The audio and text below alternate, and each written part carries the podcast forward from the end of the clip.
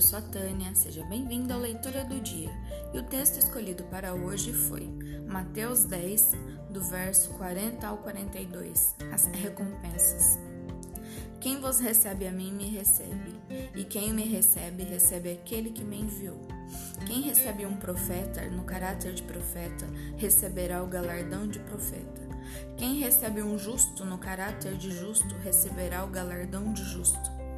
E quem der de beber, ainda que seja um copo de água fria, a um destes pequeninos, por ser este meu discípulo, em verdade vos digo que de modo algum perderá o seu galardão.